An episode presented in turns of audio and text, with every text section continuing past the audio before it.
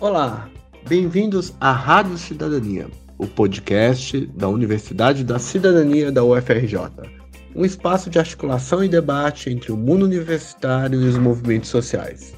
Eu sou Paulo Fontes, professor do Instituto de História da UFRJ e atual diretor da Universidade da Cidadania.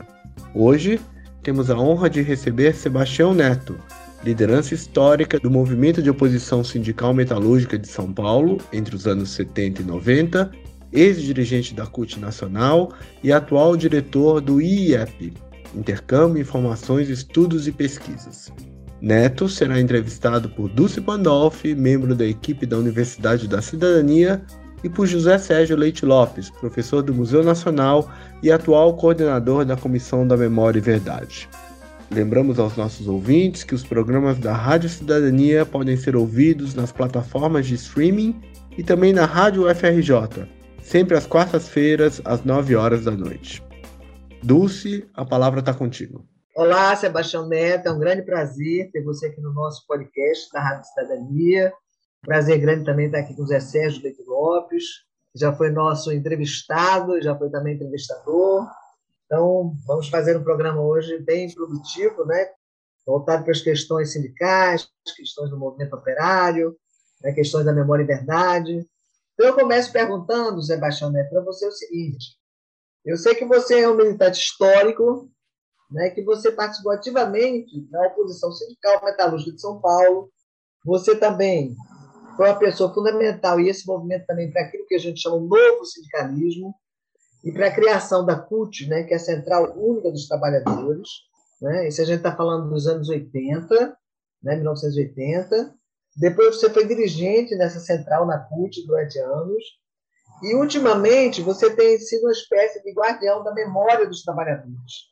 Você faz parte de um instituto que é o IIEP, intercâmbio, informações, estudos e pesquisas, e você tem feito um trabalho muito interessante. Então, eu gostaria que você começasse nossa entrevista explicando para os nossos ouvintes exatamente o que é esse instituto, né, esse IEP, que tem a ver com a sua própria trajetória pessoal e política. Então, se você puder falar um pouco também, digamos, dessa sua trajetória, seria muito bacana. Bom, primeiro que o IEP, ele é uma hoje uma pessoa jurídica de uma articulação que vem lá mais ou menos da Constituinte. Então, basicamente começa com a história da defesa da escola pública. E nós fomos é, trabalhando, vamos dizer, sem nenhum, nenhuma preocupação com a entidade nem nada. Quem somos nós? São alguns militantes do movimento operário, alguns sindicalistas, que não é bem a mesma coisa, né? militante do movimento operário e sindicalista, alguns acadêmicos, e, é, esse pessoal, nós temos uma característica que eu venho do movimento de oposição sindical metalúrgica de São Paulo. É um grupo muito, muito peculiar. Tem até o nosso presidente hoje, o Elias Stein, está com 84 anos, foi fresador aqui em São Paulo, foi, trabalhou lá no ABC, na, na mesma faca do Lula, na Vilares, foi a comissão dos 16, naquela greve que o Lula foi preso em 80, o Elias diz assim: a diferença da vanguarda de São Paulo com a vanguarda de São Bernardo é assim. Você viu o último livro da Rosa? Um cara da oposição metalúrgica vai saber que é Rosa Luxemburgo. E o cara de São Bernardo vai pensar que é a Rosa que era dona do bar do sindicato. Entendeu? Quer dizer, tem uma, uma diferença de, de, de formação política muito grande. Sendo que São Bernardo, pela, pela pelo tamanho das fábricas, pelo protagonismo que o Lula teve de ser a referência nacional, teve um peso social é, descomunal e hoje a grande referência é o, é o companheiro Lula, sem nenhuma dúvida. Mas, quando São Bernardo tinha, no auge, 120 mil trabalhadores, nós tínhamos 480 mil. Porque o Sindicato Federal de São Paulo era um sindicato muito chave. E, e aqui estava o maior pelego do Brasil, que era Joaquinzão que era uma pessoa tipo Somoza, tinha que ser derrubado, não? E nós passamos no nosso sindicato um processo semelhante ao do Brasil. A transição foi feita por cima, quer dizer, nós fomos atropelados pelo pântano institucional, vamos dizer assim, veio um, um maremoto institucional e, e chegou uma hora que nós éramos mais ou menos tipo os palestinos, não eram queridos mais, não eram necessários, mas assim, desde os palestinos encher o saco de Israel, mas eles não podem ter poder, entendeu? Então, essa é uma, uma, uma curta, curta reflexão da, da minha trajetória política. E nós, a partir de 93, 96, começando a ter um problema interno dentro da CUT, eu era dirigente nacional ainda, porque não queriam mais nos apoiar, porque é quando, após a força sindical ser uma central criada, exatamente dizendo uma central neoliberal, eles se diziam neoliberais, que eles queriam um sindicalismo de partir o bolo, nada contra o capitalismo, queriam melhorar o capitalismo e ter ganhos dentro do capitalismo. Quando essa onda ideológica vem junto, com a eleição do Collor em 89, o fim da União Soviética, então você consegue imaginar é, sindicalistas fazendo campanha para o Collor, que era tudo que nós combatíamos. E os de São Paulo, a diretoria, fez campanha para o Paulinhas, que está vivo até hoje aí, emergiu nessa onda, né? Então, nós éramos assim, uma espécie de, de contraponto ao, à nova forma institucional do sindicalismo, que é uma espécie de convivência pacífica entre as centrais sindicais.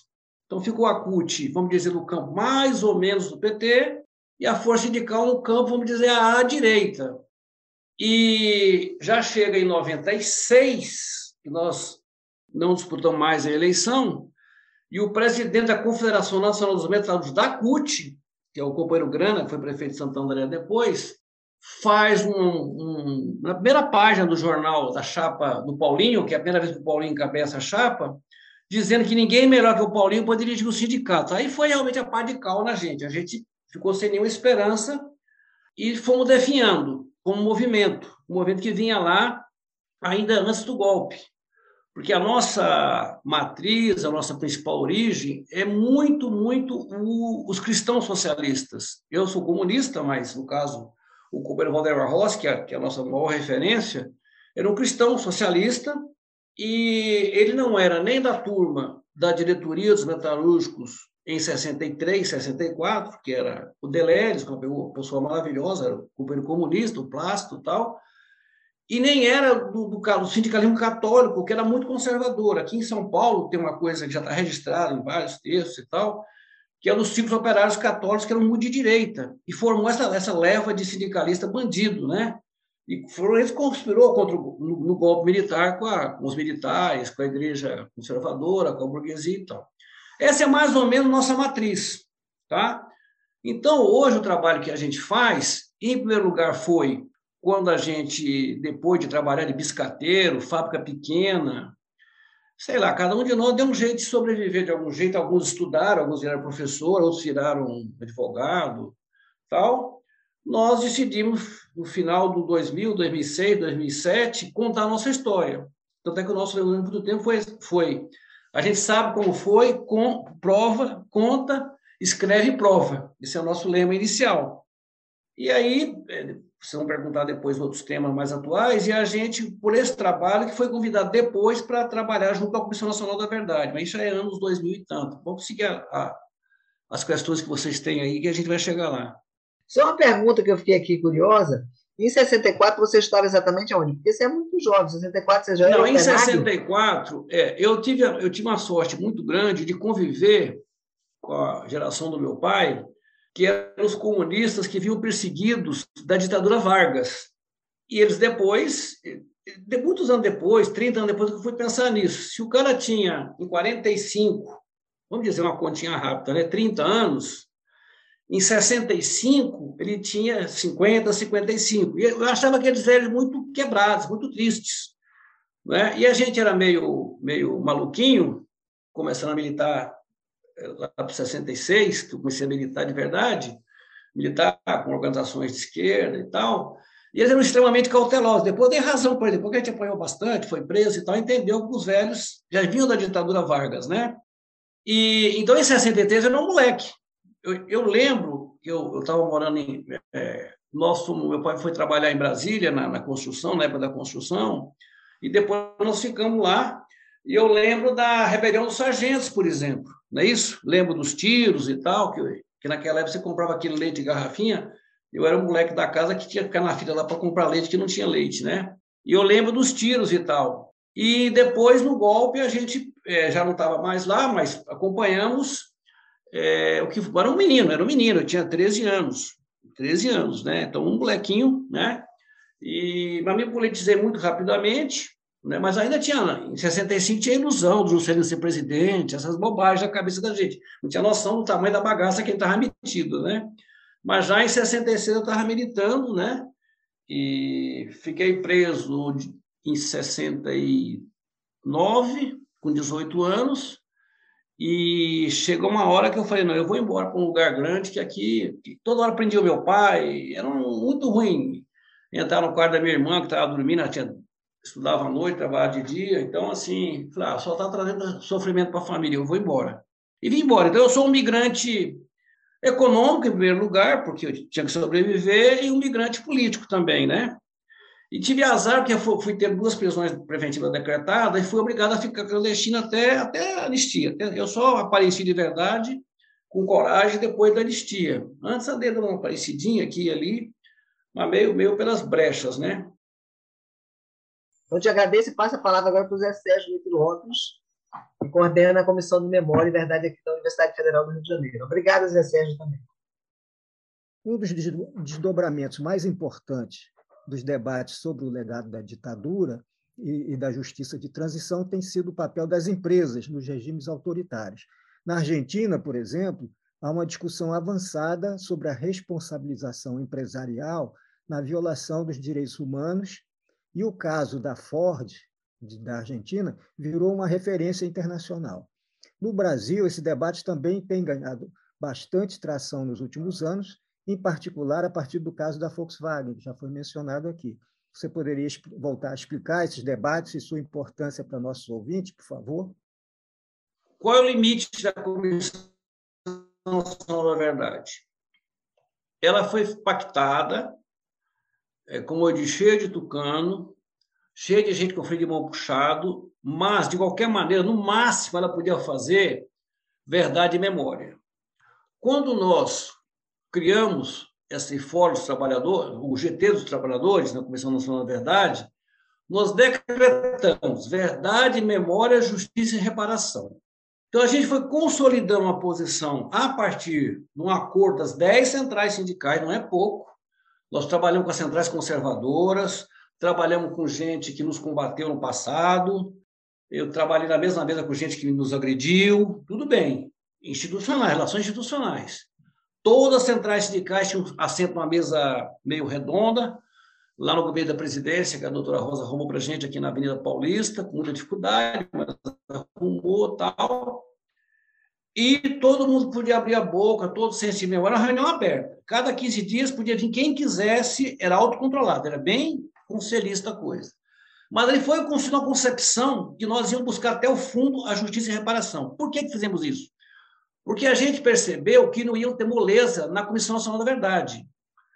Eu já disse, o, o, professor Paulo Sérgio Pinheiro, que é um estudioso maravilhoso na violência, mesmo sobre classe operária lá com, com o livro dele e tal, é, e o Zé Dias foi um grande advogado de presos políticos, mas eles disseram, não toquem certos assuntos.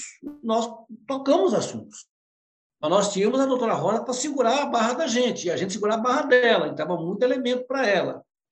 Só para vocês terem ideia, o Zé Sérgio lembra disso, mais ou menos em final de maio, para começo de junho de 2014, passamos três dias lá na CONTAG, com o pessoal da Comissão Camponesa e nós, um seminário conjunto ainda aquele ano, para ir para o Mato Grosso da atividade conjunta, é, e mais, mais é, cortar as nossas verbas do GT dos Trabalhadores. Recebemos um terço do dinheiro. A coisa foi mantida porque a gente foi atrás do sindicato, precisa de dinheiro, precisa de dinheiro, paga fulano, paga tal despesa, paga tal viagem, paga não sei o quê. Ou seja, não havia uma boa vontade de que essas coisas viessem a público, e vieram, vieram. Sempre insisto, graças à doutora Rosa. Mas aí nós, a nossa batalha o que é? Justiça e reparação. É surpreendente porque todas as consultas que fizemos com os companheiros da Argentina, a Vitória Basualdo, que o Zé Sérgio conhece bem, já levou na universidade, ela falou, olha, não pegue uma empresa grande. Lá na Argentina tinham pegado a Veloz del Norte, conseguiram uma pequena condenação lá, estavam batalhando a, a siderúrgica lá, mas era muito ousado se meter com a Volkswagen. O problema é que, quando nós fomos ver da onde podia começar, o mais documentado era a Embraer também seria muito documentado, mas tinha muito arquivo militar. Então, a nossa, a nossa questão é justiça e reparação. Hoje tem 10 empresas sendo investigadas com 2 milhões. A, a, indenização, a indenização não, a doação que a Vox deu, foi uma doação, faz um parênteses, descobrimos que as empresas aprenderam a doar. Sabe o que é doar? Elas vão descontar no imposto de renda. E isso o Ministério Público não falou para a gente. Nós descobrimos agora no caso Carrefour. Aquele companheiro que foi assassinado lá, o, o Beto, o soldador lá, o negro, foi por pancada no Carrefour, o Carrefour deu doação, doação, tá certo? Eu vou descontar tudo no imposto de renda. Agora que nós descobrimos que a Vox fez doação por causa disso aqui. Todos os 36 milhões e meio que saiu da Vox foi doação, não é reparação. Lá no Carrefour conseguiram reverter que o dinheiro saia dos corpos da empresa Carrefour. Aqui nós não conseguimos, não sabíamos disso. Fomos driblados pelo Ministério Público, tá? Mas, de qualquer maneira, do dinheiro todo, veio 2 milhões para a Universidade Federal de São Paulo investigar 10 empresas. E 2 milhões e meio para a Vara de Perus. Estava abandonada a questão das ossadas de Perus.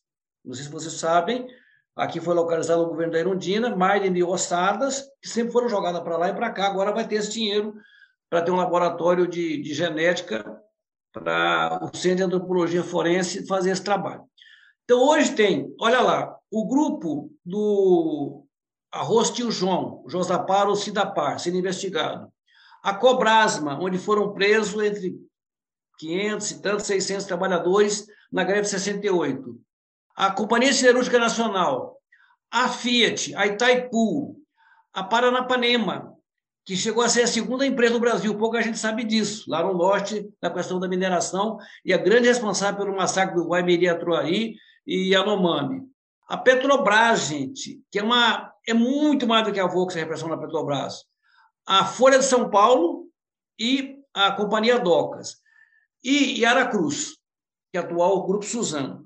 O Ministério Público cometeu uma falha enorme nessa grupo de pesquisa, não colocar a Embraer. Eu não sei se foi por desinformação, porque eles escolheram essas 10 empresas. Aí os companheiros São José dos Campos decidiram abrir um inquérito, está aberto o um inquérito lá em São José, embora sem financiamento, da Embraer. O coronel Osiris, que foi o gênio da Embraer, o gênio tecnológico, ele veio na audiência pública conosco aqui na Assembleia Legislativa, o companheiro Adriano Diogo chamou, eu acho que foi o mais é, competente cara da direita que nos enfrentou um velhinho, 90 anos, ereto, tranquilo, e falou: Olha, vocês não sabem nada. O Brasil não tem um carro nacional e nós temos um avião competitivo em 90 países. Nós, militares, construímos a Embraer. O que vocês mais criticam, que é o Márcio de Souza Mello e o Figueiredo, foram os que mais bancaram a Embraer. Vocês não entendem nada de Brasil. Vocês não, tipo, vocês não são patriotas. Nós falamos com a Coronel, como que o senhor explica o nível de segurança que tinha na, na Embraer. Perguntando várias perguntas, vou detalhar aqui agora. Aí ele falou: falem com a aeronáutica. Ele sabia o que estava fazendo, se brinca com o cachorro grande. Então, esse é o limite que nós temos no Brasil, porque os arquivos militares continuam sem nada. Toda a documentação que nós temos, seja do Arquivo Nacional, né, da ABIN, agora Arquivo Nacional, antigo SNI, seja do Arquivo Público do Estado de São Paulo, é documentação deles sobre nós. Não temos documentação nenhuma deles, deles. Essas são as limitações que nós, que nós temos, mas mesmo assim, última frase, Dulce e Zé Sérgio. O, o Montoro, quando ganhou aqui, o Zé Carlos Dias foi nomeado secretário de Justiça. Ele fez uma bravata em outubro, sendo que a posse seria em março. Olha que burrice. E disse que ia pegar todo mundo que ia pegar o arquivo do DOPS. O que, que, o, o, que, que o fez? Entregou o arquivo do DOPS para o Tuma, que ficou de 2002 de 82 a 93 com esse arquivo. Então, o arquivo que tem aqui em São Paulo é todo desfigurado, mas mesmo assim tem documentação suficiente que permitiu criar esse caso com o Volkswagen. E outros estamos investigando agora. Nós estamos com dois pesquisadores, o Fernando Ramones e a Mariana, lá dois dias por semana, trabalhando para quem quiser dessas dez equipes, não é contrato, não é, não, é trabalho. Estamos lá à disposição para quem quiser pedir ajuda nossa para pesquisar sobre essas 11 empresas, incluindo a Embraer. Só para ter ideia do tamanho da bagaça. Roberto, então eu, eu ia colocar aqui mais uma pergunta agora sobre os direitos trabalhistas. Né? Assim, os últimos anos tem assistido um verdadeiro desmonte dos direitos trabalhistas no nosso país, particularmente a partir da reforma trabalhista do governo Temer, 2017, há um ataque sistemático aos sindicatos e à própria ideia de direito do trabalho. Há, inclusive, no momento, uma discussão, uma campanha em curso, pela revogação da reforma trabalhista. Como você vê essa discussão?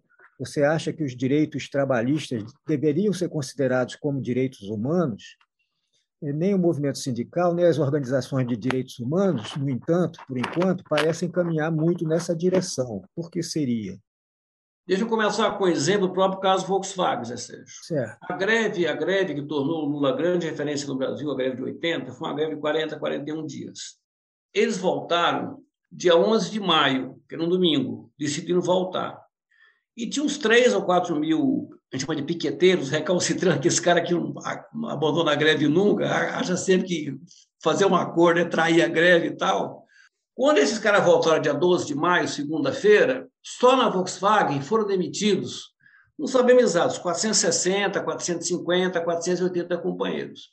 Incrivelmente, absurdamente, esses companheiros não foram considerados demitidos políticos. É inacreditável. E o presidente da associação lá, que pegou a grana lá para as eleições individuais, que foi meio. É, na, tá na gaveta lá com a empresa, me combateu na matéria do Sérgio Roxo no Globo, dizendo que eu era meio trambiqueiro, meio falastrão, porque aquela demissão não foi uma demissão política, foi uma demissão trabalhista. Olha o mundo nós estamos vivendo, o vitimado defendendo a empresa. Por que, que eu estou falando isso? Porque isso tem muito a ver professor Sérgio, com essa situação em que as empresas adquiriram um tal poder sobre o, a, o trabalhador. Então, assim, é, eu fui motoboy aqui na época de desemprego. Eu fui um dos primeiros motoboys de São Paulo. Eu nunca fiquei desempregado. Eu era demitido, eu tinha uma moto, eu trabalhava, arrumava um emprego à noite, trabalhava de dia, fazia alguma coisa, que eu tinha que pagar meu aluguel. Então, mas, assim, aquela exploração que a gente sofria sem nenhuma, sem nenhuma legislação não se compara ao cara ser monitorado por algoritmo hoje. Então, o quanto o cara não tem onde ir ao banheiro hoje, não tem o banheiro, o cara, o cara está na calçada, né? comer lanche. É, é, é, uma doideira. Eu vi a estatística, né? estão morrendo duas pessoas por dia em São Paulo no trânsito. Boa parte deles são, são, são os companheiros de moto ou de bicicleta também, está morrendo muita gente de bicicleta. Tá? Tem um filme que chama Vida Louca, Vida Louca, que mostra os, os motoboys, um vocês podiam ver. O que eu estou querendo dizer? Eu já não sei mais aonde o direito trabalhista implica com o direito humano. Eu não sei mais. Sei de uma coisa. O movimento sindical, há uns oito anos atrás, tem um, um francês, Thomas Coutreau, que foi o principal responsável da pesquisa para redução do jornal de trabalho, ele é o chefe de estatística do Ministério do Trabalho francês na época, é um militante socialista e tal. Ele veio aqui e falou: Neto, eu não sei, cara, se o sindicalismo tem função ainda. Eu, desde aquele, aquela época, eu estou com essa coisa verrumando na minha cabeça, sabe? É, as pessoas hoje, a Dulce falou da, da confusão entre siglas, é impressionante como você não consegue mais, assim, por paixão, separar uma central sindical da outra. Eu tenho um DNA cutista, tá certo? Não vou abandonar esse osso. Tenho um DNA cutista. E tem coisas que eu fico profundamente envergonhado de ver a não manifestação é, da CUT, inclusive durante o governo Lula e Dilma. Eles, eles foram centrais governamentais. Era o melhor momento, a fase de crescimento econômico, os caras ficaram na moita. O próprio Lula você viram que ele fazia assim, o pessoal, e aí, pessoal, e aí, pessoal, e o pessoal batendo palma. Os empresários chamavam o Lula para uma conversa, elogiavam, elogiavam, é, mas tem a questão do câmbio, tem a questão do juro, e metia reivindicação. Nós só íamos lá para puxar o saco do Lula, entendeu? E o próprio Lula ficava muito incomodado. O Lula é muito arguto politicamente. Ele saca, ele precisa ser pressionado para justificar as coisas. Bom, então, resumindo, eu hoje acho que esse sindicalismo em que tem um problema. O trabalhador que está formalmente ligado ao sindicato não vai mais ao sindicato. Ele não, não tem uma paixão, ele tem uma necessidade, às vezes, legal do sindicato. Eu convivo com muitos bons sindicalistas, inclusive várias centrais diferentes. Eu trabalho, por exemplo, muito bem com Metro de Osasco, que são da Força Sindical, muito bem, são meus amigos, meus companheiros, meus irmãos, trabalhamos há muitos anos juntos. Eu vejo o esforço que aqueles, caras são de porta de fábrica, toda madrugada eles estão lá. O problema é que os trabalhadores hoje, na média, não veem mais o sindicato como o seu instrumento. Essa é uma parte. Segundo, percentualmente, são poucos os com emprego formais. Terceira coisa, dentro das próprias empresas, o nível de terceirização é absurdo.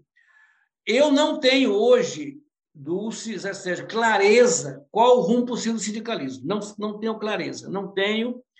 Acho que algum tipo de organização, mais ou menos como foi pré-CUT, né, que envolva as questões do bairro, não estou propondo um sindicalismo que, que não seja sindicalismo, não é isso não. Estou propondo forma de organização que tenha mais capilaridade. Qual foi a grande força nossa aqui da oposição metalúrgica? É tal movimento popular. Quando teve a greve de São Bernardo em 80, os ônibus saíam aqui da divisa. Santa Maria é divisa, Santo André é divisa, Sapopemba é divisa, São Bernardo e Santo André é cercado por São Paulo. Os ônibus saíam daqui já. Claro, tem tudo medo da greve lá. A direção estava presa. Nós segurávamos os caras na vila, porque na vila a, a, o movimento popular era muito integrado ao que nós chamamos de movimento operário da época. Então, eu não tenho clareza. E tem uma dúvida teórica enorme, Zé Sérgio, aonde começa, aonde termina esse direito trabalhista direito humano. Se hoje nós temos sindicalistas dizendo que uma demissão de mais de 400 pessoas voltar para a greve não é uma demissão é, sindical, perseguição é trabalhista, você imagina a dificuldade que nós temos. Assim, eu não quero deixar ninguém triste, mas eu não vejo, não vejo aqui, não vejo no mundo essa revivescência tão grande sindical. Não vejo, não queria, queria deixar uma de mais esperança aqui, mas eu não tenho as palavras de esperança para dar para vocês. Então, super obrigada. Obrigada, Zé Sérgio. Obrigada, turma aí, Rodrigo, Bianca também. E longa é. vida aos que lutam, hein? Longa vida aos que lutam. É. É. Esse foi a Rádio Cidadania, um podcast de diálogo entre a universidade e os movimentos sociais. Até breve com um novo episódio e não deixe de acompanhar a Universidade da Cidadania nas redes sociais.